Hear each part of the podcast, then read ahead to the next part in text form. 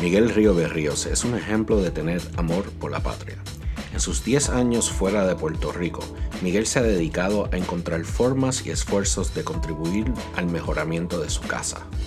Desde el comienzo del movimiento actual de startups y civic tech, Miguel ha contribuido como mentor, inversionista y desarrollador.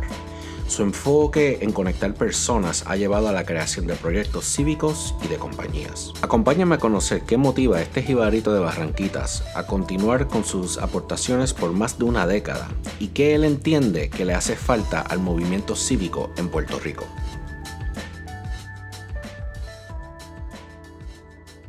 Hola a todos, bienvenidos a este nuevo episodio. Eh, conmigo hoy eh, está una persona que yo conocí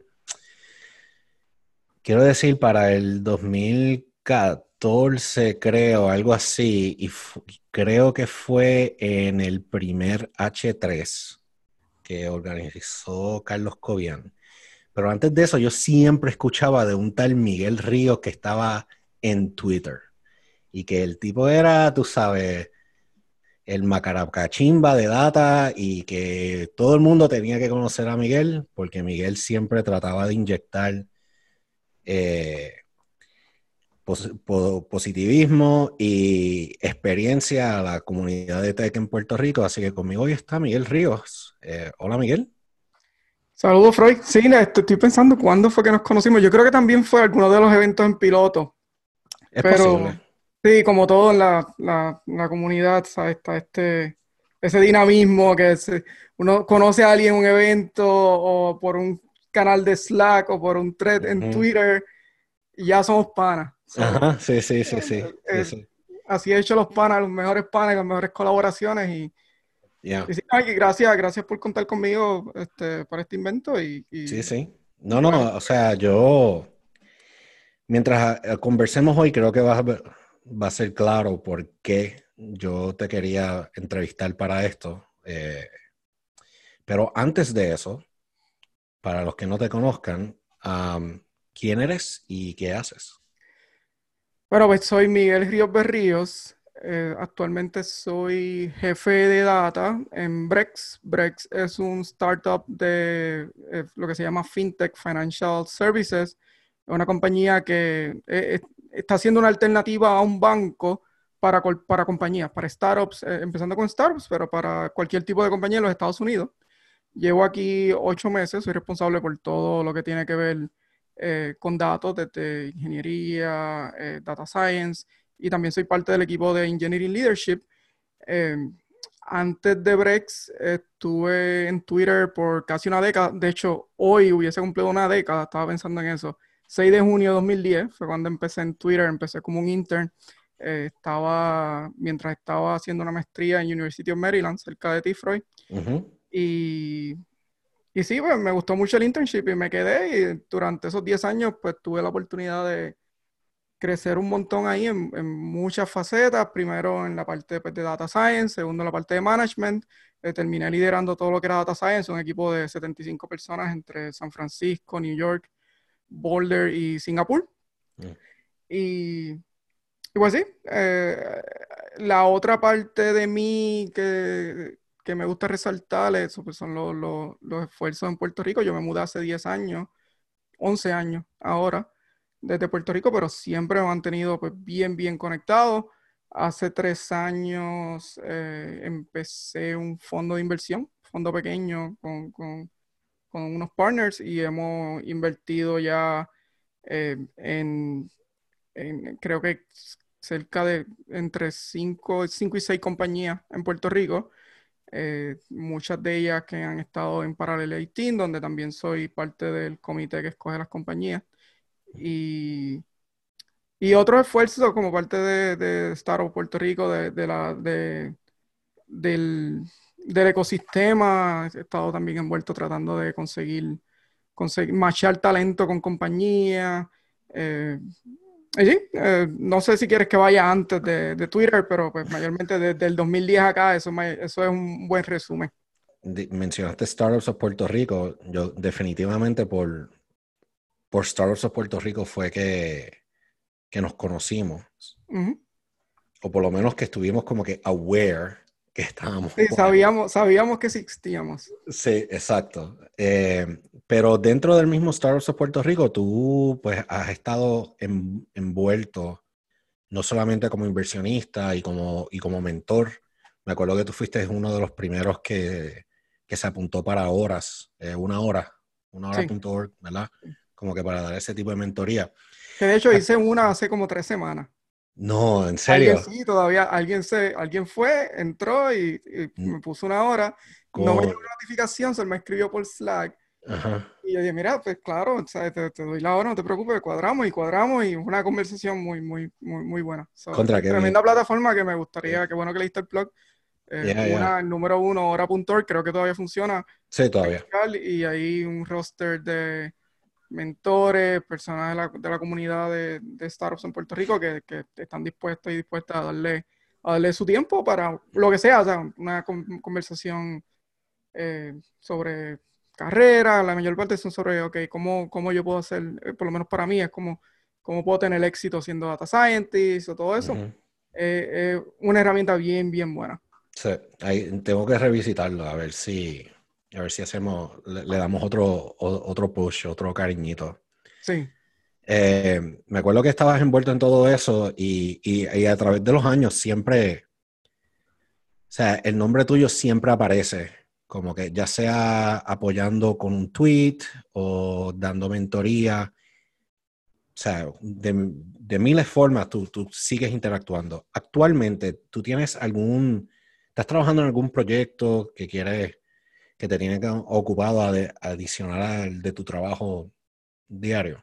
Pues mira, el, el trabajo y, contexto, yo tengo dos, niñas de 5 y 2 años, pues eh, toma un montón, un montón de tiempo, pero siempre trata, trato de, de, pues, de sacar un tiempo extra para, eh, digamos, esfuerzos extracurriculares.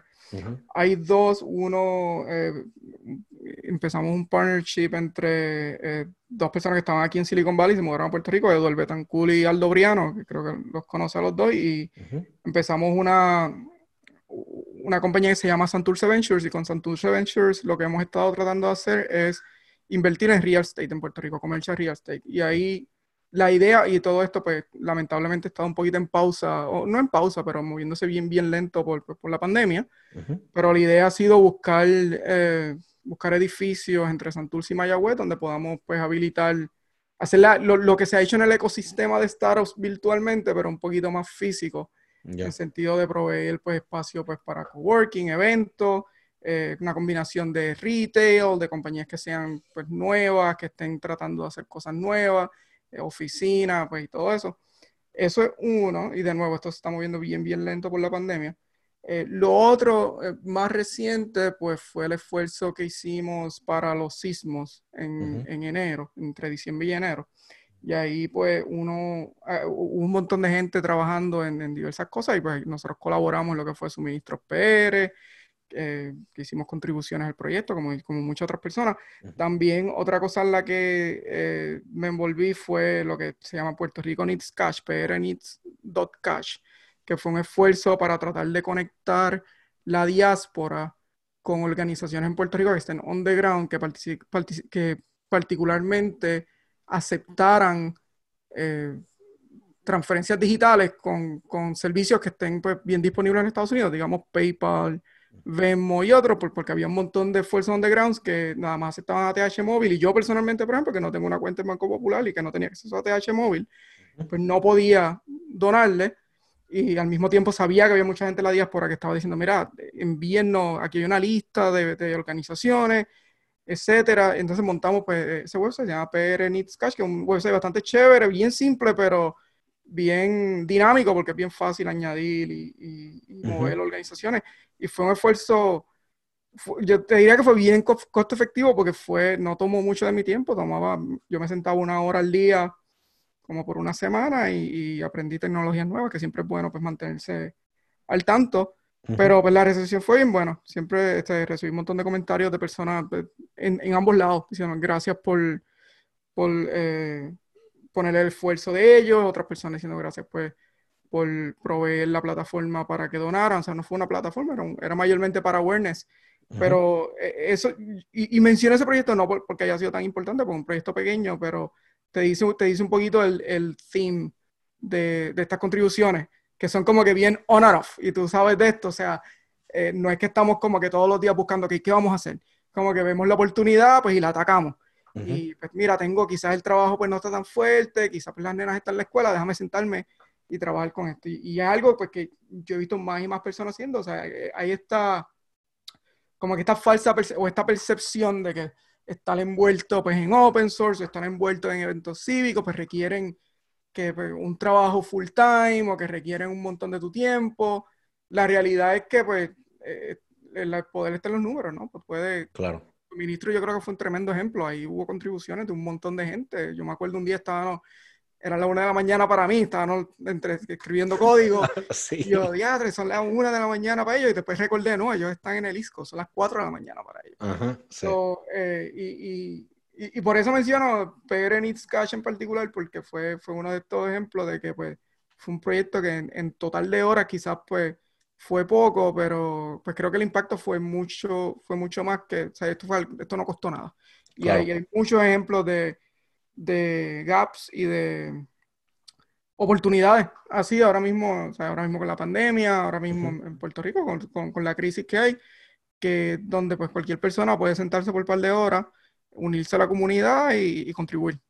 Ok, ok. So, me encanta todo lo que mencionaste porque inclusive eh, lo que estás haciendo como inversionista con Santurce Ventures tiene un, un aspecto cívico también, ¿verdad? o sea, esa, esa rehabilitación de un casco urbano para fomentar eh, comercio ya sea local o que impacte esa comunidad, es, algo, es algo importante, porque vamos a cascos urbanos que están vacíos y la gente que vive ahí, pues no tiene una manera de, de, como que de, progresar. Eh, y a través de los años yo, yo te he visto envuelto en muchas cosas así. Estuviste, por ejemplo, tú y yo fuimos los que hicimos el Maria Tech Brigade para el huracán María y salió pues por la misma necesidad, como que ese momento de, es a rayo, o sea, somebody needs to do something. Y, y como que picas adelante, como tú dices, como que tratar de ayudar, está la oportunidad. Pero esto...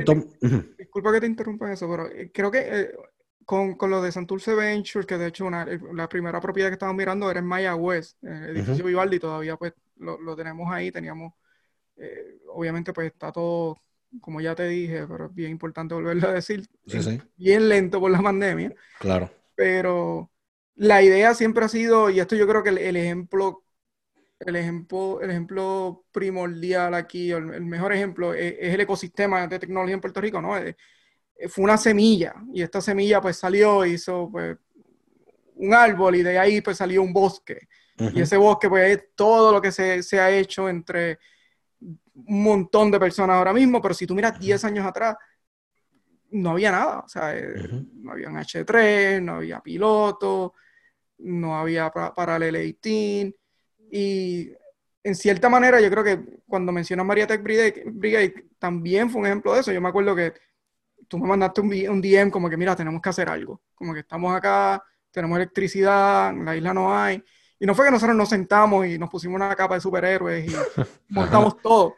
No, hicimos un canal en Slack, eh, hicimos una convocatoria y ahí empezó a llegar la gente, se montó Apagón, que, y menciono Apagón porque yo no tuve nada que ver con eso, pero ¿sabes? fue parte del esfuerzo. Claro. Se montaron un montón de cosas, los websites, el esfuerzo con Google, y todo esto fue como que ese, ese efecto cascada que yo creo que lo, lo, que a mí me gusta más. O sea, la parte de inversión, por ejemplo, cuando estaba invirtiendo en startups, siempre miraba a los startups que podían, que donde yo podía invertir y alguien podía duplicar esa inversión. So, para Lelitin es un buen ejemplo donde ellos, pues, todos los años tienen un, un, budget de inversión en el que si alguien lidera una inversión, si tú le das 25 mil dólares a un startup, ellos consideran machar eso. Pues ahí tu, tu impacto se multiplica, ¿no? Porque tú le claro. mil dólares, pero entonces en verdad ellos recibieron 50 mil. Más todo el vaqueo que, que, te da pues, para el Ventures. mismo, pues, con toda esta idea de Commercial Real Estate, parece algo bien como que corporativo, Wall Street, pero en realidad es lo mismo, ¿no? O sea, si tú miras el edificio Vivaldi, que fue el edificio que nosotros este, queremos comprar todavía, que estamos en, en plan de comprar, es un edificio del 1930, tiene una historia brutal eh, el edificio está hecho canto, o sea, tú lo ves y te dices, esto va a ser un proyecto bien, bien grande. Pero cuando tú miras lo que puede ser, o sea, en el casco de Mayagüez, habilitar esa parte del casco, contribuir a otros esfuerzos bien grandes que están sucediendo, traer la comunidad, eh, unir, porque nosotros estábamos pensando, mira, pues ahí pueden ir estudiantes, puede ser un coworking, si puede haber oficina, pues quizás atraemos startups o de Puerto Rico, compañías de afuera que monten su propio shop ahí. Está la parte de abajo que es retail y ahí tú puedes pensar, mira, Aquí hay un montón de gente que tiene su kiosquito, porque no le habilitamos el espacio aquí bien barato y, permitimos pues que haya movimiento de tráfico, que ahora mismo pues no suena muy, eh, por, por, la razón, por razones de la pandemia, pues no suena tan atractivo, pero ojalá, o sea, y todo esto mejore pronto y, y podamos volver, volver a eso, porque yo creo que, de nuevo, todo lo que tiene que ver, y, y esto es algo que yo me he enfocado un montón, es cómo podemos hacer un efecto cascada, cómo puedo hacer algo que alguien lo vea y lo haga mejor que yo y lo multiplique. O sea, esto no es cuestión de ser el mejor, es cuestión de, de hacer ese, ese efecto cascada que se, que se multiplique o participar, como pasó en el ecosistema, porque el ecosistema pues, se montó de, de 10.000 maneras, un montón de gente que contribuyó, pero participar en eso y asegurarse que, asegurarnos que participando pues se convierta en algo más grande. Claro, claro. So, eh, eh, eh, o sea, you're speaking my language, eso, esto a mí como que Yes. Me pompea y es como que en los pasados, en los pasados años he tenido la buena fortuna de conocer muchas personas de, pues, que piensan igual que tú y de los cuales yo he podido aprender, ¿verdad? De como que cómo podemos hacer todo esto, pero te tengo que hacer la pregunta que le hago a todo el mundo. ¿Por qué tú estás haciendo esto? Porque sí, es una, quizás una hora diaria, pero eso es una hora diaria que te quita de, quizás de tu familia, que te quita quizás de jugar PlayStation si te da la gana, o de salir a correr, o, o de dormir. ¿Por qué tú te envuelves en, en, todo esto? ¿Qué, ¿Qué, es lo que te lleva a ti a hacer esto? Yo, yo he pensado mucho en eso, pues, pues como dices, hay 10.000 cosas que uno puede hacer con su tiempo, ¿no? Yo creo personalmente, yo tengo esta deuda con Puerto Rico, ¿no? Y yo creo que mucha gente que se va de la isla piensa lo mismo, particularmente o sea, personas, en mi caso, o sea, yo crecí en escuela pública, crecí en, en, Barranquita, un pueblo pequeño, rural, eh, fui a una universidad pública, eh, me fui, pero yo, yo me fui pensando que esto es temporero y todavía lo pienso, o sea, pensando que en algún momento, pues, yo voy a volver con mis hijas, voy a estar más cerca de mi familia, voy a seguir contribuyendo y a pesar, y siempre he visto de la manera en que pienso en, cómo, en mis contribuciones o la manera en que pienso en cómo, cómo tratar de mejorar a Puerto Rico, pues pienso en, en qué es lo primordial, punto. Yo vivo en Alameda, California, yo no soy de Alameda, California, yo trato de contribuir con la, comunidad aquí y, todo, pero mi comunidad está en la isla y siempre pienso, por eso mismo, o sea, yo estoy en Silicon Valley, yo pudiera invertir en compañía en Silicon Valley, pues mucho menos riesgo,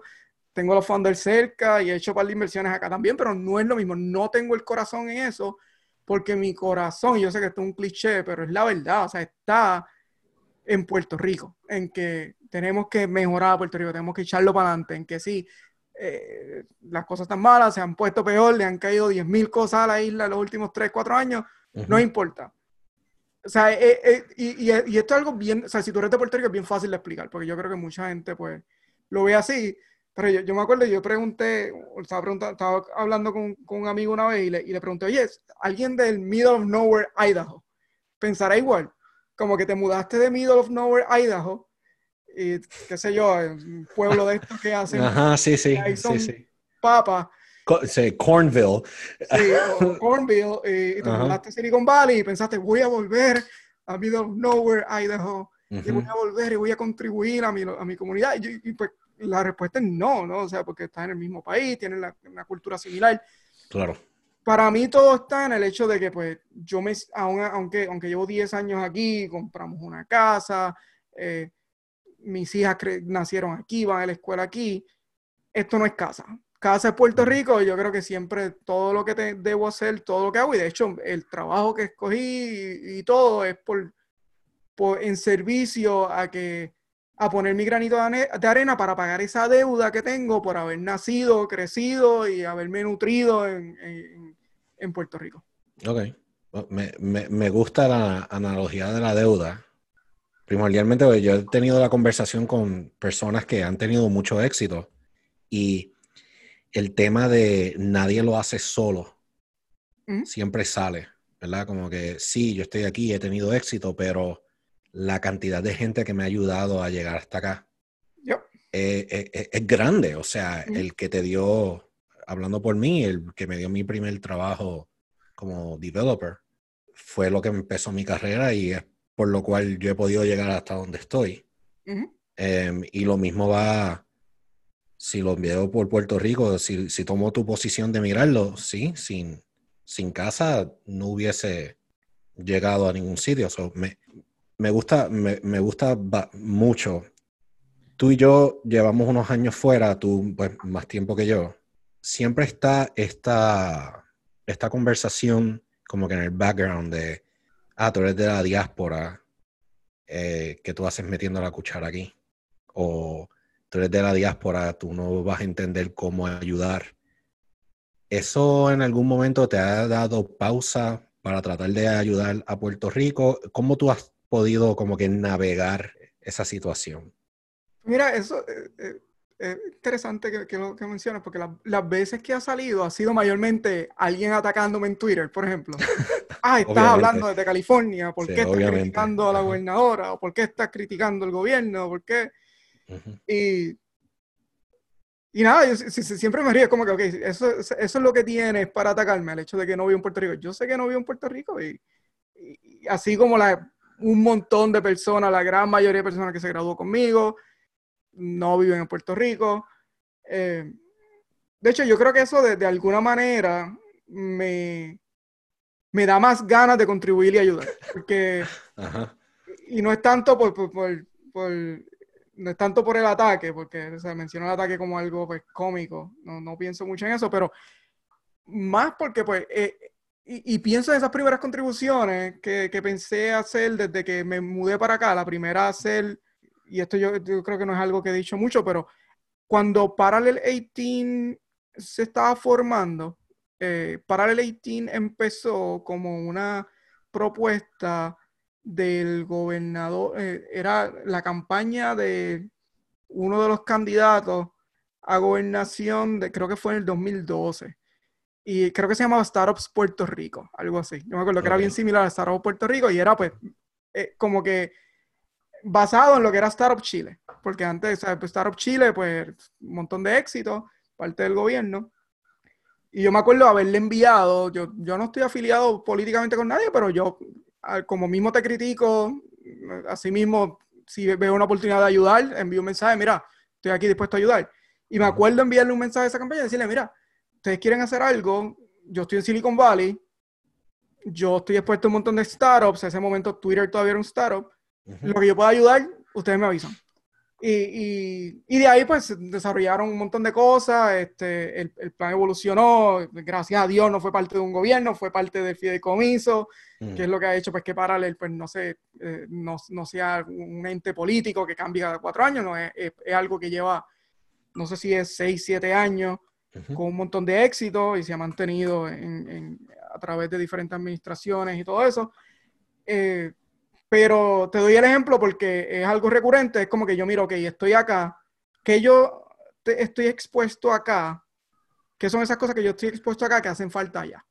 Mentoría, eh, hacer matching de personas que estén buscando trabajo con startups que estén acá, eh, inversión, o sea, la primera compañía que yo invertí, que es Brain High, yo le, yo le firmé el primer cheque, ellos entraron a Parallel y después este, les dije, mira, tienen que entrar a Y Combinator, solicitaron, los conecté con mis amigos inversionistas acá.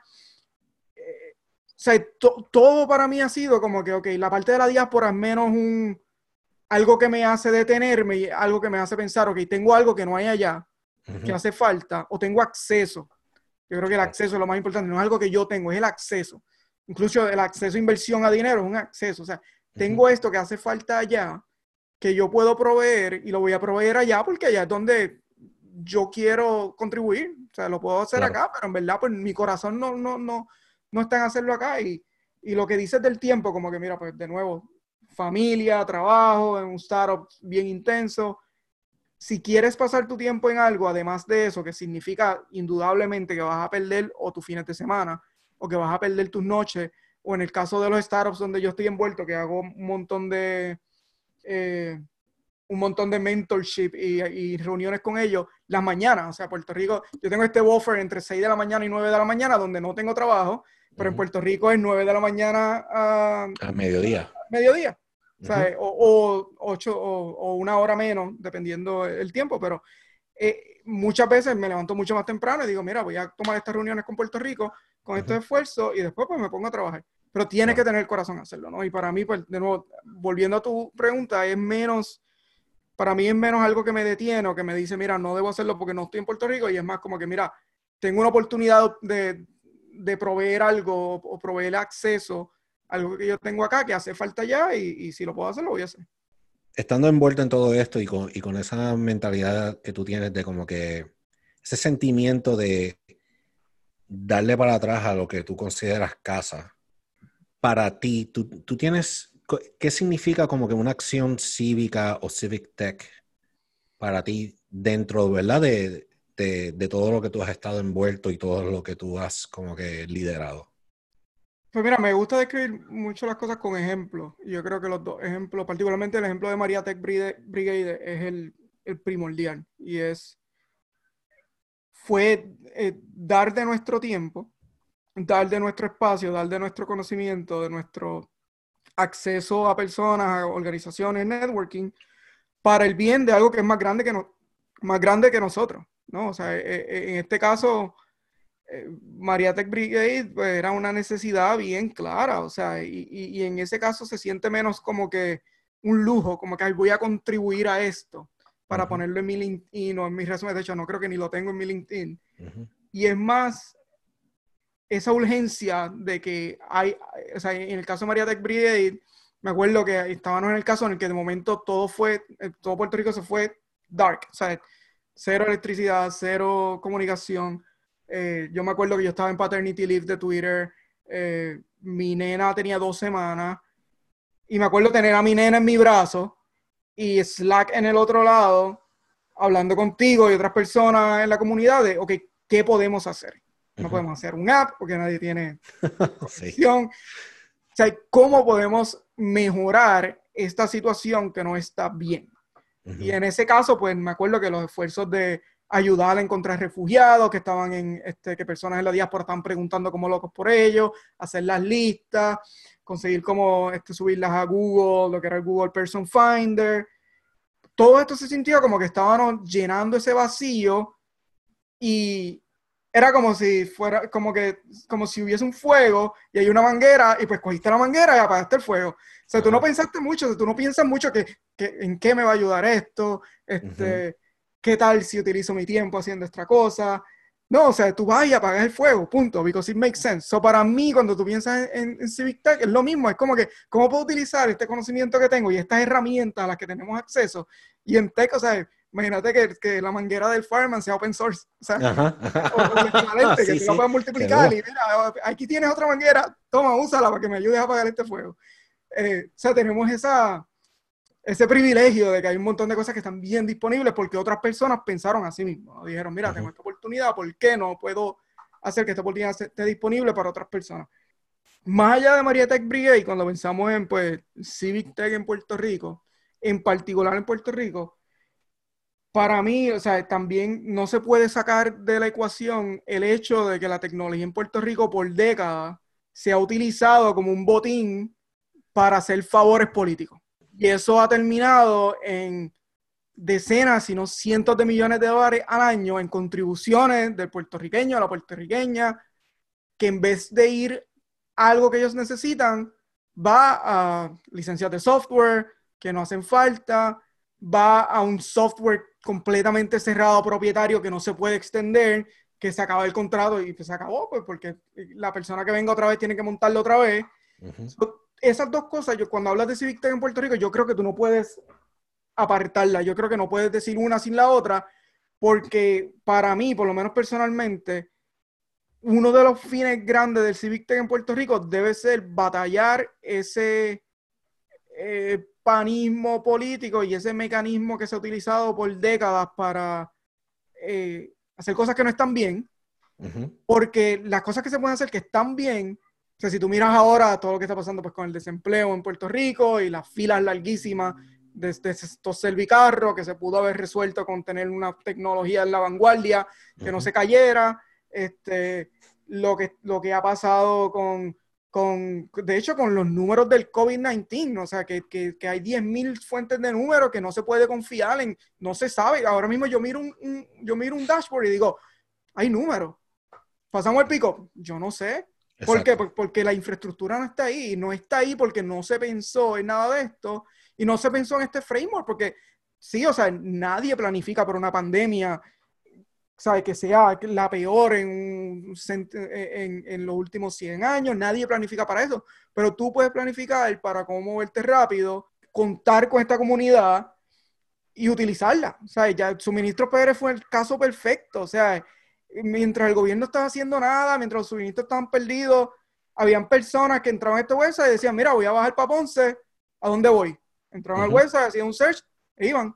Esto fue un esfuerzo que no le costó nada al gobierno. Nada. Mientras se gastan 40 millones de dólares en unas pruebas fatulas que nunca llegaron, mientras, ¿sabes? Eh, parte eh, la otra parte que me, a lo que me lleva todo esto también es pensar, ok, el what if, ¿cuál es ese norte?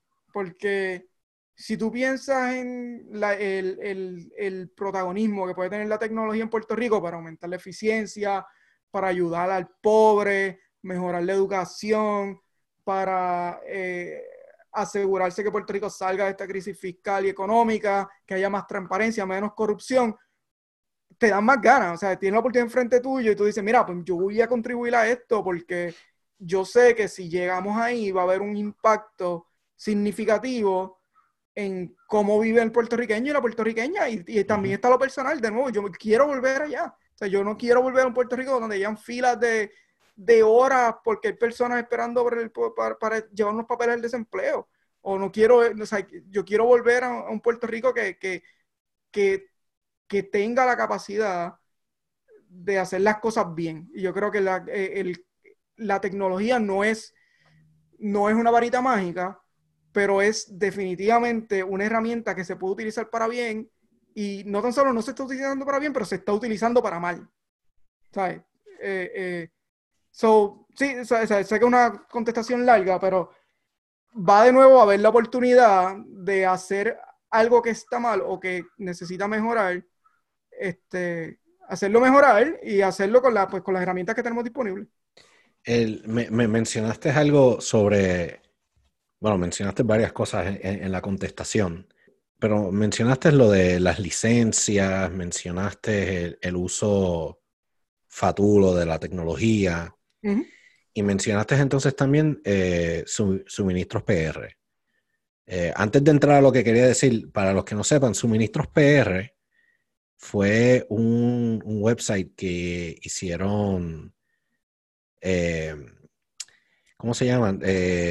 Se me olvida el grupo, eh, son, es un grupo de comediantes, ellos hacen este... Vélez, yo sé que el hermano... Juanpi, está Juanpi. Vélez, Juanpi, sí, ellos lo empezaron, eh, Giovanni Collazo estuvo envuelto al principio también. Sí. Y, y, fue, y fue esta gente que vio, vio lo que estaban sucediendo, ellos no son developers, ellos no se dedican a tecnología, pero ellos dijeron como que, hermano, yo sé usar WordPress, nosotros hicimos como que esta paginita para nosotros y hay esta necesidad, let's do it. Y, y, las, y, lo, y, lo, soltaron y no fue hasta que los medios tomaron la página, que todo el mundo empezó a accederla, que ellos dijeron como, diablo, esto es real, nos está cayendo la página, no sabemos qué hacer. Entonces ellos nos contactaron en Code for Puerto Rico como que ya no podemos hacer más nada. O sea, necesitamos algo. Entonces lo, las personas en Code for Puerto Rico, que creo que en el momento yo acababa de decir como que we're back entonces cayó esto Y en el momento que como que cayó, que yo dije como que, mira, eh, quieren rehacer suministros PR, aparecieron 20 personas. Sí. Que dijeron como que, let's do it. Y se hizo en tres días. Sí. Which is like insane para un software project. Eso, eso va a mi punto de nuevo. Siempre hay 20 personas. Sí. Siempre las hay. Son diferentes, pero siempre las hay. Tú le dices, mira, si tú le dices, tenemos este website status.pr que lo usamos, o sea, si, yo fuera CIO y yo tenía status PR que se hizo para María, la gente lo conocía, la gente iba todos los días a ver cuánta gente tenía electricidad, tenía agua, y yo, tendría esa propiedad, iría a este Slack channel personalmente y diría, ¿alguien quiere hacer algo con esto? Obviamente tenemos que aprobarlo. Claro. Obviamente tiene que ser útil. Obviamente tiene que haber unos estándares hay 10.000 regulaciones y todo, pero quieren usarlo y te aseguro que no parecían 20, parecían 50. Y en dos días, tres días, había un dashboard en Status PR que tenía los números tan buenos como eran. Y no tan solo eso, te aparecían 20 personas más para montarte la plataforma que te mejorara los números, que le diera acceso a los laboratorios, a los hospitales, al Departamento de Salud, al Instituto de Estadística, que depuraba los datos, que hacía las data pipelines aparecían. Y esto va de nuevo, que, no podemos como que desligar uno del otro, porque yo creo, o sea, cuando pienso en Code for Puerto Rico, de hecho cuando la brigada de Code for América fue a la isla, pienso en los esfuerzos de, de Giancarlo González como CIO. Hay, hay, muchas cosas que se pueden empujar y parte del Civic es seguir empujando y seguir empujando y seguir empujando hasta que veas el impacto pero la otra parte, que es la que falta, es que ese otro lado, en vez de empujarte a ti, te abra la puerta. ¿no? Claro. Y, es algo que, que, llevamos batallando por un montón de tiempo de diferentes maneras. Muchas personas, o sea, Giancarlo todavía sigue batallando con esto. Yo le escucho, o leo sus blog posts, veo sus tweets. Él, tiene, o sea, él tiene este lifelong mission de, de hacer que, que, la tecnología tenga el porque él lo sabe, o sea, él, lo ha visto, él, lo ha visto a través de cómo ha funcionado en otros lugares, ha leído un montón de esto, y yo creo que es algo que pues que once you're in y cuando ves el, impacto que puede tener, pues sigue empujando eh, y, es parte, yo creo que parte de pues seguir, seguir ese empuje y seguir, seguir siendo vocales, o sea, en mi caso en Twitter, que es otra, otra parte de, pues, de estar en la diáspora, como yo trabajaba en Twitter, pues tengo un following, no un following bien grande, o sea, tengo una la cuenta en inglés, que pues que ahora la uso en inglés, tiene 8.000, 9.000 seguidores, la en español que la empecé los otros días ahora tiene como 2.000, y utilizar nuestra voz y hablar también sobre estos esfuerzos, eh, llamar, o sea, hacer un llamado cuando las cosas están mal, eh, e-, es, parte de eso No tan solo es construir software, eh, para mí también Civic Tech es ser vocal, eh, protestar cuando hay que protestar, ver lo malo, este, apreciar lo bueno, double down on it y, y seguir empujando para esa misión, o sea, tratar de, que la tecnología sea lo que nosotros sabemos que puede ser para mejorar pues, la sociedad en Puerto Rico. No, totalmente, totalmente de acuerdo. Eh, me gusta la parte de, de, empujar, ¿verdad? Y me gusta también lo que mencionaste de que no solamente, eh, it's a two-way street, ¿verdad? No solamente es el, eh, la persona empujar, pero también el otro lado tiene que abrir las puertas. Um, y, también mencionaste lo de la data, así que se me ocurren varias preguntas. Eh, uno, pues, ¿qué te gustaría ver más eh, en este ámbito como que cívico? y no solamente del gobierno, sino con ese pensamiento que es un two-way street ¿Qué tú ves que como que hace falta del lado del gobierno y qué, y, y, qué te gustaría ver más de ese lado, pero a la misma vez de nuestro lado, ¿verdad? De, del civic hacker, de la persona que saca tiempo. Eh, ¿Tienes alguna opinión sobre eso, de qué hace falta? Pues mira, de, la parte, te voy a dar la respuesta del otro lado, la parte del gobierno eh, eh, es bien fácil, hay que invertir en esto, punto. Necesitas una oficina que tenga una persona liderándola, que sea competente, que conozca este ámbito, que tenga experiencia en ella y que tenga el presupuesto para contratar y para hacer varios proyectos. No tiene que ser algo, no tiene que ser una inversión de 100 millones de dólares, puede ser algo pequeño, puedes tener un equipo de 5 o 6 personas y empezar con uno o dos, proyectos de tecnología que tú puedas probar el valor. Y basado en eso, yo siempre he sido muy vocal. Hay, hay una crisis financiera, no es como que tú puedas pedir un montón de, dinero para esto, pero sabemos que es costo efectivo, ¿no? Y si tú haces un experimento que diga, mira, vamos a hacer la oficina de, llama a la oficina del CTO, y que tenga un equipo, un startup, y que se enfoque en mejorar el sistema del departamento del trabajo, por darte un, un ejemplo, o en reducir el número de licencias que le pagamos a compañía X tú puedes entonces utilizar esto como un modelo financiero y decir, mira, pagamos tanto en salario y quizás pues en, el esfuerzo que hicimos en adaptar tecnología open source y le ahorramos tanto al gobierno. Y yo te aseguro que si con el tiempo, con seis meses, un año, en esa ecuación el efecto neto va a ser positivo. Y de ahí en adelante tú puedes hacer un budget para esa oficina que tú le puedes decir, mira, si esta oficina me está ahorrando 10 millones de dólares, vamos a darle 5, porque es una inversión.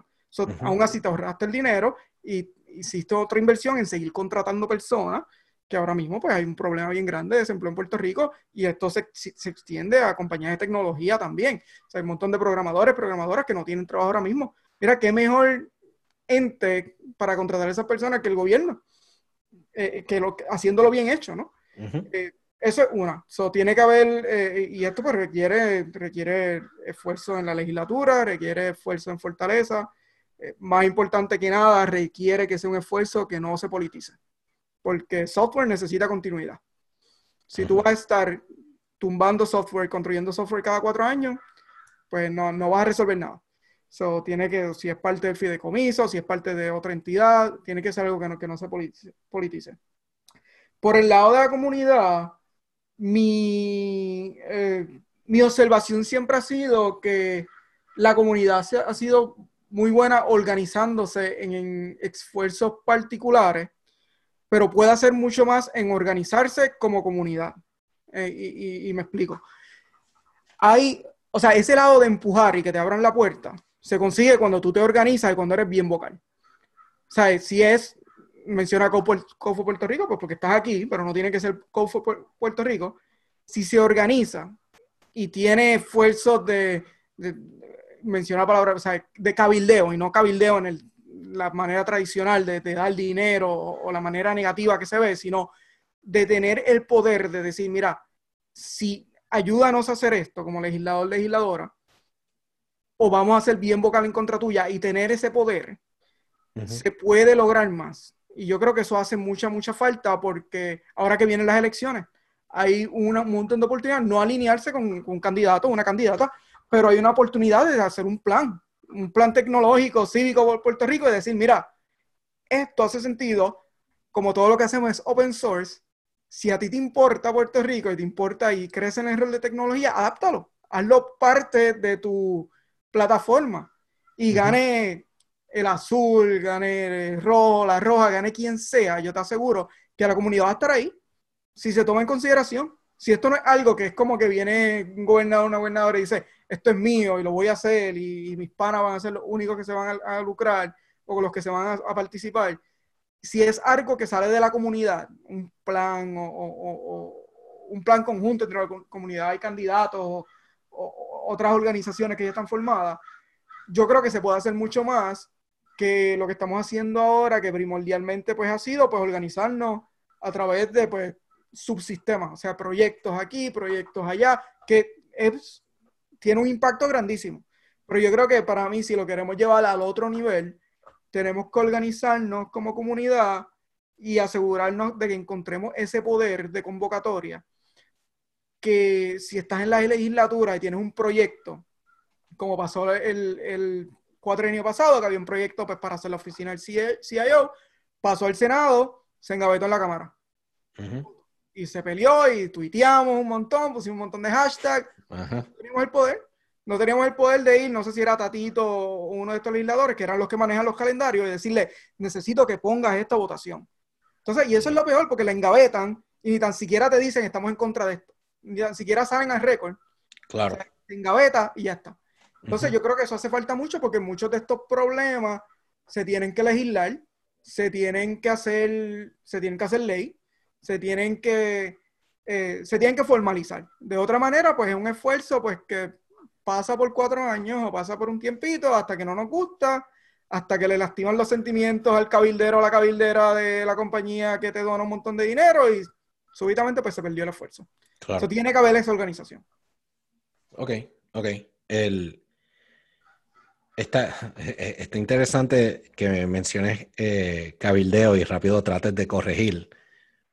El cabildeo no es una palabra mala, es lo que se hace. Lo malo es llevar eh, el, e, este poder monetario exagerado para cambiarlo de una manera quizás nefasta, vamos a decirle. Sí, o sea, eh, la realidad es que, pues, eh, de la manera que yo lo veo, por lo menos en Puerto Rico, y también se refleja en el gobierno federal también, ¿no? En cierta manera, tú tienes tanto poder como tienes dinero. Punto. Claro. Si tú eres una organización que tiene billones de dinero y puedes pagar por los mejores, por las personas que tienen el mejor acceso al oído, al WhatsApp de, de, las personas que están en el poder, pues no, importa cuánto tú y yo vayamos, nos pongamos un gabán y vayamos al, Capitolio y demos una presentación bien bonita. Claro. Por eso yo, yo lo veo como algo negativo, no, no por la palabra, no por el ejercicio, sino pues por el contexto en el que pues, e, esa, esa práctica se ha utilizado mayormente para, para beneficiar a, para beneficiar el bolsillo de, personas que no están haciendo por lo mejor por Puerto Rico, están haciendo lo mejor por su, por su compañía. Claro. Entonces, me, mencionaste en una ocasión, ah, o, mejor dicho, has, mencionado en varias ocasiones eh, el acceso a data. Te quería preguntar, con, o sea, tu expertise es primordialmente en eso, ¿verdad? Trabajar con data, crear eh, esta práctica de cómo utilizar data, no solamente de obtener data, sino cómo utilizarla mencionaste también lo de los números de COVID y el algarete, porque no hay otra forma de decirlo, el algarete que se ha formado con eso. ¿Qué rol, primero, cuál es el rol de data en, eh, momentos como los de COVID y, cuando no estamos en una emergencia? ¿Y de qué manera tú crees que se debe de, publicar esta data eh, para el consumo del ciudadano? Pues mira, eh, yo uso el ejemplo de la pandemia pues, porque primero, pues está, está pasando ahora mismo, eh, probablemente, o sea, el evento de este siglo so far. Eh, pero también porque cuando esta necesidad se ha, se ha mostrado más clara que nunca. Porque siempre hemos hablado que hay que abrir los datos, que hay que abrir APIs, que hay que hacer, que hay que mm, tener más transparencia, que necesitamos las plataformas. Pero quizás, personas como tú y yo, Gareth, lo entendíamos por el lado de tech, porque lo conocíamos esa área, porque habíamos visto dinámicas like, como el Tech Summit y APIs de energía eléctrica que de momento cuando se veían los apagones pues ya no no no, no, funcionaban o de la policía también que habían este, historias similares. Pero si no estabas adentro de nada de esto pues no, importaba mucho. Pero ahora o sea yo creo que pues, todo el mundo que ha tratado de saber qué está pasando con el COVID en Puerto Rico sabe que hacen falta datos, ¿sabe? Punto. Y en diferentes maneras, ¿no? Yo me acuerdo, yo creo que fue una de las presentaciones que la gobernadora hizo con su task force, no sé si era el médico o el económico, pero ella presentó una gráfica que comparó este, Puerto Rico con otros estados. Y a mí me hirvió la sangre. Yo vi eso y yo dije, ¿Qué tú haces? porque no tan solo es tener los datos, sino que los datos sean representativos de la situación y que sean comparables. En ese caso, tú no puedes comparar los números de New York, los números de California, cualquier otro estado, a los números de Puerto Rico si los datos se fueron obtenidos de manera diferente, si los datos tienen diferentes limitaciones. Porque no, no importa la comparación que estás haciendo, tú puedes tirar una peseta, comparar cinco veces, si tiras, si es cara o cruz y determinar, ah, mira, Puerto Rico está mejor porque salió cara cuatro veces. Punto. O sea, entonces, eh, el problema con eso es que creas esta falsa, primero, pues, te armas con los datos que tienes, ¿no? Y los utilizas como te dé la gana. Dice, mira, las cosas están mejor. Aquí están los datos que lo dicen. A pesar de que los datos, pues, no, no son buenos. Y segundo, en el contexto de la pandemia, es porque el caso clásico de que si tú tienes los, si tú tienes datos claros, tú puedes mejorar la situación. Ahora mismo no sabemos, ni tan siquiera sabemos si la gente que está entrando en el aeropuerto están causando brotes. no lo sabemos porque se están haciendo unas pruebas serológicas, esas pruebas serológicas pues tienen 10.000 problemas, este, no hay ningún follow-up, este, no hay contact tracing. Eh, mientras si tú hubieses, y, yo escribí sobre esto en Twitter, eh, que creo que está mi pin tweet en, en, Miguel Ríos PUR, que es la cuenta que uso en español, pero Puerto Rico en la entrando a esta pandemia siendo una isla, sus debilidades en términos de ser una isla, de no tener un buen transporte público, de no tener tanta concentración de personas, hacía esto que fuera una oportunidad de que se controlara la pandemia y se pusiera la gente a producir y, se, pusiera, se, pusiera a producir la farmacéutica, se pusiera a producir para los Estados Unidos, hacer hasta pruebas de todo.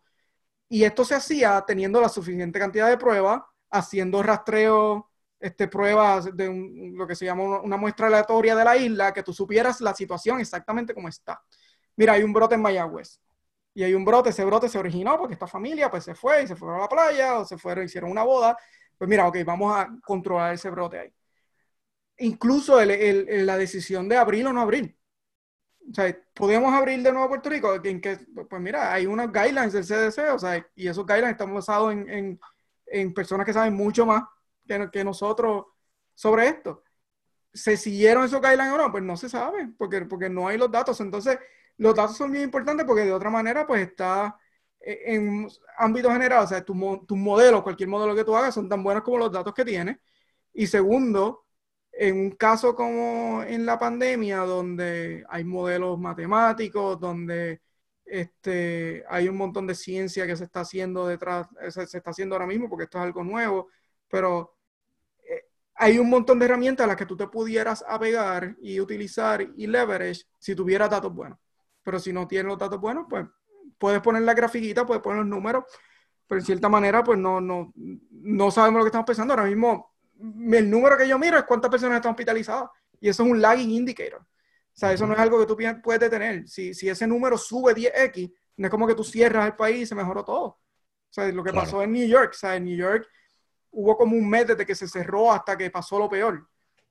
Entonces, este, en, en, términos más generales de cómo se, puede se pueden abrir estos datos, mira, Puerto Rico tiene el ente, o sea, tiene el Instituto de Estadística, tiene, el Instituto de Estadística tiene personas de, de, todo, ejecutivos, advisors, eh, científicos, científicas, estadísticos, estadísticas, programadores, plataformas, lo tiene todo. O sea, eh, aquí el, el, caso ideal sería que los casos, que, que le llegue el ROT era lo más limpio posible al Instituto de Estadística y que ellos pues bregaran con eso.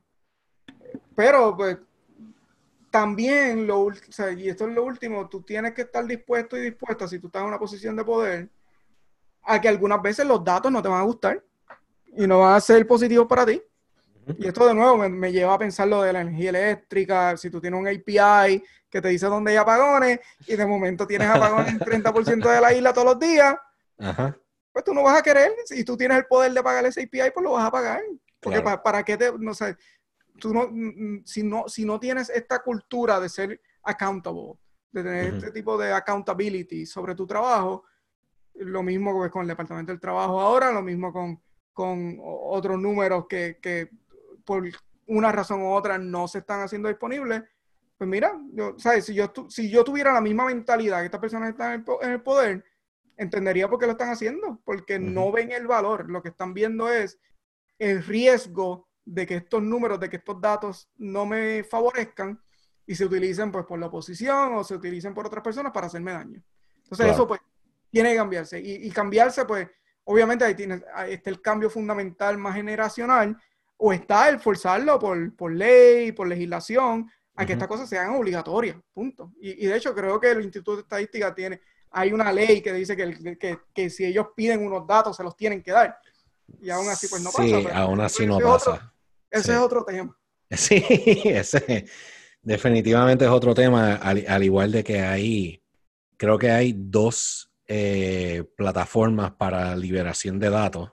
Está datos.pr.gov y después está datos, data estadísticas.pr.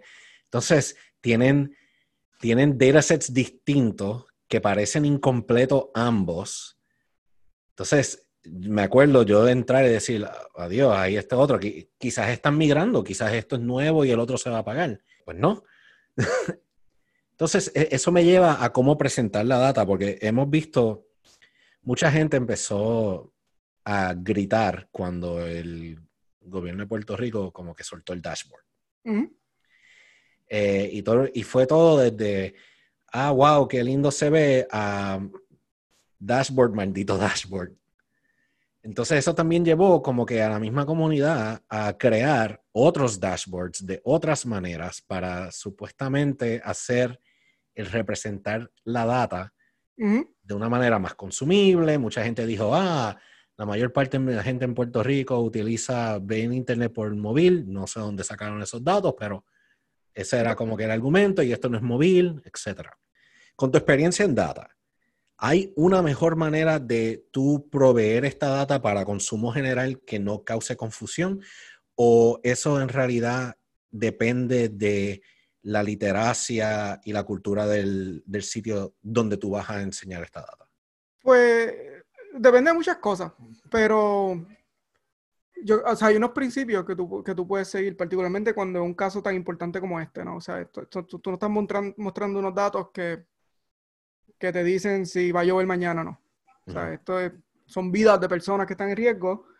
Y en casos como ese, cuando es bien, cuando es bien importante y cuando es para uso general, que, que eso es otro punto más. O sea, si tú estás, si, si tú estás creando un dashboard para ingenieros, ingeniera, que está monitoreando unos servidores, bien diferente a un dashboard que puede ser utilizado por 3 millones de personas todos los días para saber si pueden salir de su casa o no, si es, o sea, cuál es el riesgo de salir de su casa o no, porque si, y, si se informan mal, pues el riesgo es que puedan salir y enfermarse y morirse o enfermar a otras personas y, y, causar que, que, pues que otras personas sufran también. O que el problema para la sociedad se vuelva peor, que haya un brote más grande y se vuelva peor.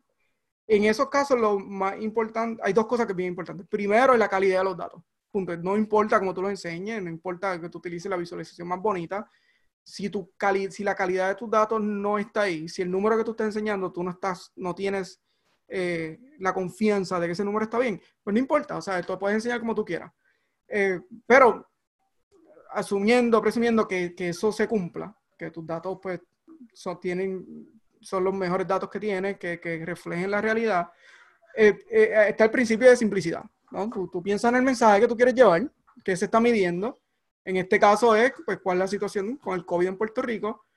Y piensa cuáles son los tres, cuatro números. El primero, cuál es el número principal, que pues, es el número de casos o casos confirmados. Incluso de ahí en adelante podemos, o sea, hasta ese número podemos debatir cuál es el mejor número, si es confirmado hoy, si son confirmados basado en cuando se hicieron la prueba.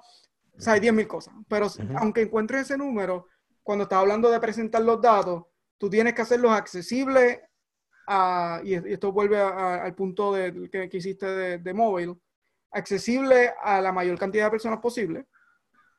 Y segundo, lo más simple posible que no cause confusión.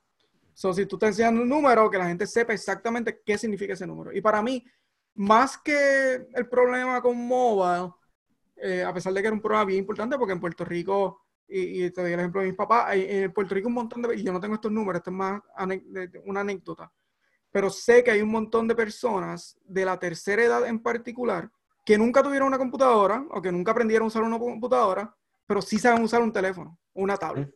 Claro. Porque en mi caso, o sea, mis papás, nunca, mi papá, él tenía, me acuerdo, una computadora, una compact que le dieron, porque él era maestro, esa que le dieron maestro y él me daba a mí para que yo le ayudara porque él no sabía cómo usarla. Pero tan pronto nacieron mis nenas, nosotros les regalamos un iPad y ahora ellos se meten a Facebook, escriben mensajes, entran a website y así hay mucha gente en Puerto Rico. por eso la parte de mover es bien importante, no porque sea una tecnología que mucha gente tiene que, que complementa desktop, sino porque se ha movido a ser pues, la, la, plataforma más accesible para personas. De hecho, de cierta manera, tener un móvil ahora mismo quizás más accesible a tener una computadora. O sea, eh, porque hay muchas maneras de tener un teléfono gratis con data, por ejemplo. No tanta manera de tener lo mismo en, un desktop o un laptop. Este, Pero más allá de la parte móvil, es eh, qué significa el número que tú le estás dando. ¿no? Si tú me dices, y vuelvo a esto porque yo creo que es el ejemplo clásico, y aquí se la doy al Instituto de Estadística, el dashboard que, que yo más miro, eh, miro mucho el que tú montaste, el que ustedes montaron en Cofu Puerto Rico, pero miro mucho el Instituto de Estadística por una razón bien sencilla. Te dice números de casos basados en el día que se hizo la prueba y solo pruebas moleculares. Ya. Y ese es el número más limpio. Ahora, el problema es porque tienen un, como, como hay una, un latency, o sea, hay una pausa grande entre cuando te hacen la prueba y recibes los datos, tú quizás vas y dices, mira, hubo, primero, este, los datos, la última vez que chequeé, habían como, había un delay como de cuatro días. Mm. Y segundo, ese último número siempre es bien bajito. Y tú lo miras y dices, ah, pues mira, es bien bajito, pero bien bajito porque los resultados de las pruebas pues no están. ¿Qué es lo otro? O sea, no es tan solo darme el mejor número, sino complementarlo con otros números que me dejan, que me digan la historia completa. O sea, en el caso de las pruebas, no es tan solo importante saber cuántas pruebas son positivas, sino cuántas pruebas se hicieron. Porque ahí tú ves cuál es el por ciento de personas que salió positivo. Y este es el número que están utilizando muchas personas en los Estados Unidos ahora. Hay dos números. Primero es el por ciento de pruebas positivas y segundo es cuántas pruebas tú tienes que hacer, que es lo mismo, pero dicho de otra manera, para encontrar un positivo. O sea, mientras más pruebas tú tengas que hacer para encontrar un positivo, pues menos es la prevalencia, o por lo menos hay una correlación ahí que te da la idea de que quizás la prevalencia es menos, la Claro. prevalencia del virus es menos. Sí, el nivel de Rico infección baja y todo lo demás. Y en Puerto Rico creo que dejaron, no, por lo menos no, no he visto en, en un sinnúmero de días, el número de pruebas pendientes, el número de pruebas que se hicieron, no está. Entonces, la realidad no sabemos si, si hay un pico, o sea, si, hay un, un- si el número crece, de verdad fue porque mucha gente en Memorial Day se fue a janguear y se infectó, o es porque hicimos más pruebas, o es porque había un backlog de pruebas, Y de momento eh, todos llegaron y todos llegaron a la vez. Pues no importa el número que tú tengas, no importa cómo tú lo presentes, la historia que me está diciendo el número no es completa. Entonces, Ya. eh, de nuevo, eh, si te resumo qué hace falta, pues primero, la calidad de datos. Segundo, que sea accesible y legible para la mayor parte de las personas de tu, de tu, de, de tu target audience, de, de la- de las personas que tú quieras que se informen. Y tercero, que te den suficiente contexto para decirte la historia sin esconderte nada o sin esconderte Ya. algún, algún tipo de, de correlación o algún tipo de, de información que, te que, no, que no te dé la historia completa. Ok, ok. Fantástico. Yo creo que más claro que eso, ¿verdad? No, y si no está claro, pues, sorry. No, no, y en el caso del COVID es un problema bien, Ya. bien, bien grande. O sea, no, esto Sí. no es. Y, y es un chal, es un reto bien grande. O sea, yo no, yo no pretendo que esto se haga perfecto, pero yo creo que están los mecanismos y está la comunidad que te pueden hacer las plataformas. Ujú. O sea, Puerto Rico es pequeño. ¿Cuántos laboratorios hay? ¿Cuántos hospitales hay? Este, se- hay problemas con, mira, no, que, no sabe, que no queremos liquear la información personal. Bien importante, se puede hacer differential privacy, se puede esconder, se puede, puede, hash, puede hacer un hash bastante inteligente del número de seguro social de la persona o de un email o de algún identificador que tú digas, mira, este caso ya lo conté. Claro. Hay, hay- se Hay, pueden hay resolver manera, hay- definitivamente hay manera, sí. Eh, hay maneras, pe- pero pues hace falta, pues, hace falta el liderazgo que no esté pensando nada más en lo que están haciendo ellos o ella y que pues tengan la, el willingness para colaborar con la comunidad. Claro. No lo hay, no lo hay.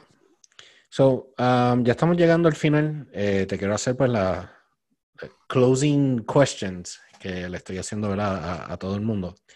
Eh, quiero empezar con, ¿tú tienes ah, algún proyecto o alguna persona que tú crees que se le deba dar más atención y que las personas deban de seguir por el tipo de trabajo que hace o, o- o- o por lo que saca a relucir? Pues mira, este, vo- voy a, sea, vo- voy a hacer trampa aquí, pero COFO Puerto Rico, ¿sabes? Y, y no lo digo pues porque, pues, pues, porque, tú- porque estoy hablando contigo, pero ayer vi lo de para votar. Ujú.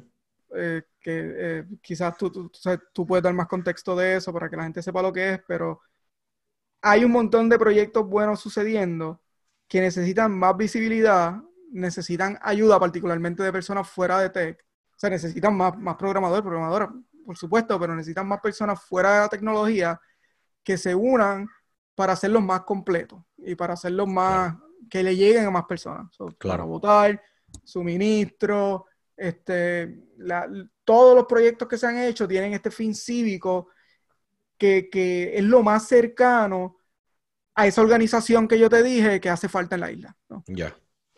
para mí eso es fundamental.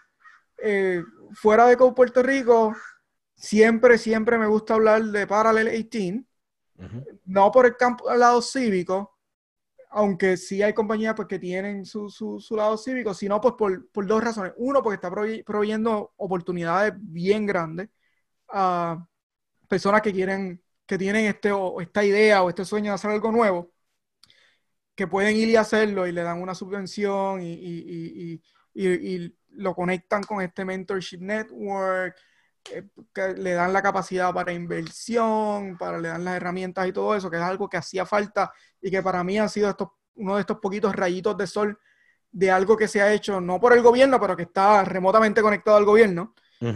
Y de nuevo, te dice mucho que ¿sabes? fue algo que se formó en la administración pasada y todavía sigue corriendo y sigue siendo apoyado porque es bueno, no, no es por nada político, sino porque es bueno. Eh, y también pues, porque está, le provee, tiene, hay un montón de oportunidades para personas que se quieran, eh, igual que COFO Puerto Rico, tienen, eh, tiene un montón de oportunidades para personas que se quieran entrar al campo de programación por un internado, por un proyecto corto o algo así. Y eso hace falta mucho en Puerto Rico. Hay que, en Puerto Rico lo otro, o sea, nosotros, tú y yo quizás no vemos esto porque pues yo creo que nosotros conocemos como 90% de los programadores, las programadoras en la isla.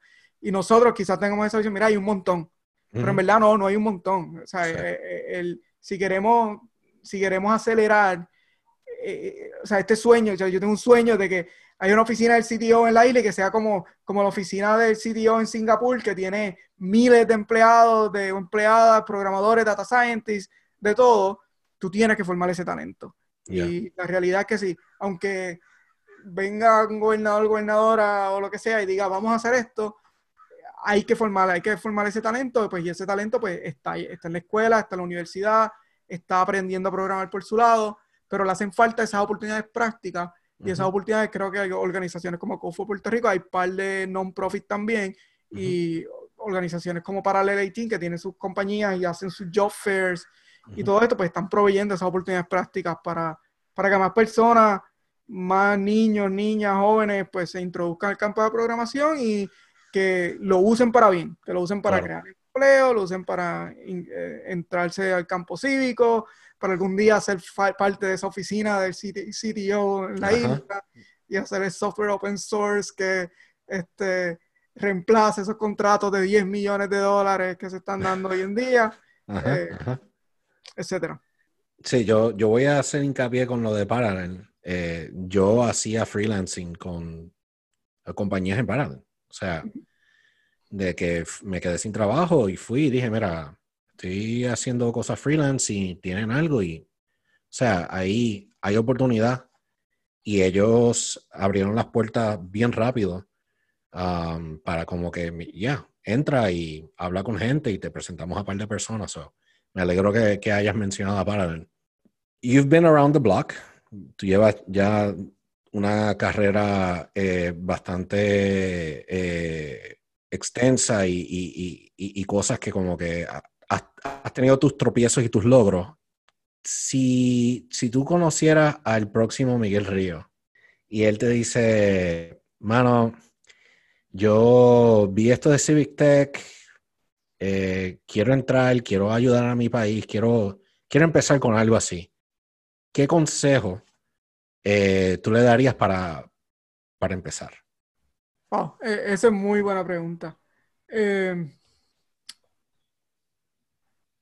creo que eh, a, mí hay un par de cosas, pero lo, primordial es enfocarse en el impacto, en el impacto potencial de lo que tú quieres hacer. Yo creo que eso es bien, bien importante, porque eso te da la herramienta, eso te da la herramienta para las ganas para pasar los obstáculos con los que te vas a encontrar particularmente si estás aprendiendo, si estás aprendiendo a programar, por ejemplo, te vas a encontrar con un montón de obstáculos, te vas a frustrar, te vas a, vas a pasar noche buscando un bug que encontraste que fue que se te, te, faltó un punto y coma en un lado o algo así, perdiste tres, cuatro días. Todos hemos estado ahí. Eh, pero piensa en, piensa en el otro lado, siempre piensa en el otro lado, como que ten los ojos en lo que estás haciendo ahora, pero piensa en el otro lado. O sea, en el caso de Tech Brigade, por ejemplo, 10.000, o sea, tuvimos 10.000 obstáculos porque no, no, había electricidad en la isla, porque nos sentíamos, sentíamos que teníamos la comunidad en los Estados Unidos, tenemos como 300 personas en este Slack channel y era como que, ¿y qué hacemos? Este, pero teníamos la visión de que, ok, vamos a ayudar a Puerto Rico. Y, sí, o sea, vamos a buscar la manera de ayudar. y, y, eso pues te va a dar las ganas y, que vas a necesitar para pues, pasar estos obstáculos. Lo otro, busca esta organización, o sea, mencionaste al principio una hora, eh, el Slack de Startup Puerto Rico, el Slack de Code for Puerto Rico, Twitter tiene una comunidad bien buena de programadores también, más difícil de conseguir, pero la tiene. Busca estas comunidades, ahora un poquito más difícil pues, por la pandemia, pero antes pues estaban los eventos, los, eh, no me acuerdo cómo era que se llamaban, los, los Fuck Up Night eran, este, habían, había un par de sí, había varias, estaba Fuck Up Nights, Full Stack Nights, eh, este, eh, no me acuerdo, o sea, sé, que había un montón, pero habían, este, había un montón de eventos que eran más en real life, que tú podías ir y presentarte y conocer personas. Ahora pues es más como que el Slack, entra, preséntate, haz preguntas, no tengas miedo a preguntar, este, y busca esos proyectos que necesitan, y, yo creo que esto es algo que se hizo bien en suministro, que había, me acuerdo que estaban los, este, los, los issues de GitHub que decían, mira, esto es beginner friendly como que, no sabes nada, entra y esto es algo bien fácil que te da una buena idea de, de cómo, te va, cómo, cómo funcionan las cosas bien de scenes y de ahí pues sigues, sigues creciendo. buscar esta oportunidad yo creo que es esencial y es algo que yo hubiese querido haber hecho antes y haber tenido estas comunidades hace 10, 15 años, eh, que pues no estaban ahí, era más difícil, pero ahora están, pero requieren pues que la persona pues haga el esfuerzo pues para llegar a ella. Ok, ya. Y hablando por Startups of Puerto Rico y las demás, eh, de lo que yo he visto, bueno, la gente está bien dispuesta en ayudar. Si alguien entra y tiene una pregunta, es como que, dale, vamos a una llamada, vamos aquí, hazte esto, mira esto. es bastante, es bien friendly. Eh, y nosotros nos encargamos de los que no sean friendly, tarde o temprano se van porque nadie les habla y es como que, ah, eso está bastante... Sí, sí, no, eso, yo creo que eso también se ha hecho muy bien en, términos de tener una comunidad que sea inclusiva, que es bien importante, particularmente en estos tiempos. este, una comunidad que no, que no soporte, que no soporte este, personas tóxicas o, o, ambiente tóxico eh, y que sea beginner friendly, porque todos fuimos beginners, todos fuimos principiantes en algún momento y, te digo, a mí me ha dado tanto orgullo ver personas que yo vi hace 5 o 6 años en un job fair en Mayagüez y verlos ahora matando, haciendo proyectos bien grandes, este, con un montón de impacto. Y quizás esas personas no hubiesen llegado ahí si no, como tú dijiste al principio, si no se hubiesen encontrado con esas personas en el camino. yo creo que todos tenemos estas como que cuatro o cinco personas que nos encontramos en algún momento y fueron como esos angelitos. Yo sé que mi mamá me dijera, sí, eso fue porque yo recé y te puse un angelito. sí. Pero son personas pues, que, te, que te mueven y te empujan y te, y, te aceleran, te aceleran esa trayectoria. Y yo creo que pues también, o sea, sé que me preguntaste, el próximo Miguel Río te diría, ¿qué tal las personas que no están tan envueltas ahora mismo? Mira, envuélvanse y, y hagan, ayuden a esos próximos Florian, Miguel Río, Giovanni, esas personas que tienen esas ganas que, que, van a llegar ahí, ayúdenlos, empújenlos a que, a que lleguen más rápido, proveanles sus networks, proveanles este, advice, hasta, o sea, yo me he sorprendido el impacto de sentarme 30 minutos con alguien y simplemente, mira, pregúntame, pregúntame, ¿qué, qué, qué, qué, quieres, ¿qué quieres que te conteste? y, y, hasta eso, o sea, quizás no lo vemos nosotros y lo, y lo vemos como que, pues, 30 minutos, que puedo hacer otra cosa, pero en realidad al otro lado hay una persona que esos 30 minutos le da un impacto bien, bien le puede dar un impacto bien grande. Ok, nítido. Y, y por último, ¿cómo te pueden seguir y cómo pueden quizás unirse a esfuerzos que tú o estés envuelto o estés liderando? Pues este, seguirme, pues Twitter, twitter.com slash Miguel Ríos PUR. Está también Miguel Ríos, los dos me pueden seguir. Eh, Miguel Ríos lo uso más para esta cuestión del trabajo ahora, pues. Pero el, el, que termina con PUR lo uso mucho para hablar de Puerto Rico. Y esfuerzo, mira, es más esfuerzos que yo estoy liderando, menos esfuerzos que estoy liderando, esfuerzos que soy parte, una hora.org, si necesitan mentorship, busquen a alguien ahí, pídenle una hora y si no lo consiguen, pues por ahí porque no le llega una notificación, pues escríbanle en Twitter o algo así. Y los Slacks, los Slacks de Startup Puerto Rico y Comfort Puerto Rico, creo que son, son los lugares primordiales ahora para, entrar y, inmediatamente ser parte de una comunidad. Ok, nítido. Pues Miguel, eh, gracias por tu tiempo, gracias por estar aquí por eh, darle este un poquito de cátedra al día a día. Yo, por lo menos por de mi parte, eh, yo creo que tú eres uno de esas, de esas personas que el que te conoce es porque tú lo has impactado y el que no te conoce es porque tú lo has impactado y nadie ha hablado de ti.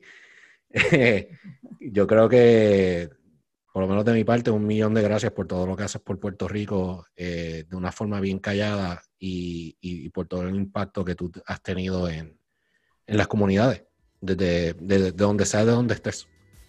Sí, gracias, gracias, Fred. Y un placer siempre sentarme a hablar contigo y a conspirar. sí, sí, han salido un par de cositas. Bueno, mi gente, gracias a todos por escuchar y una vez más, eh, gracias Miguel y nos vemos en la próxima. Chao.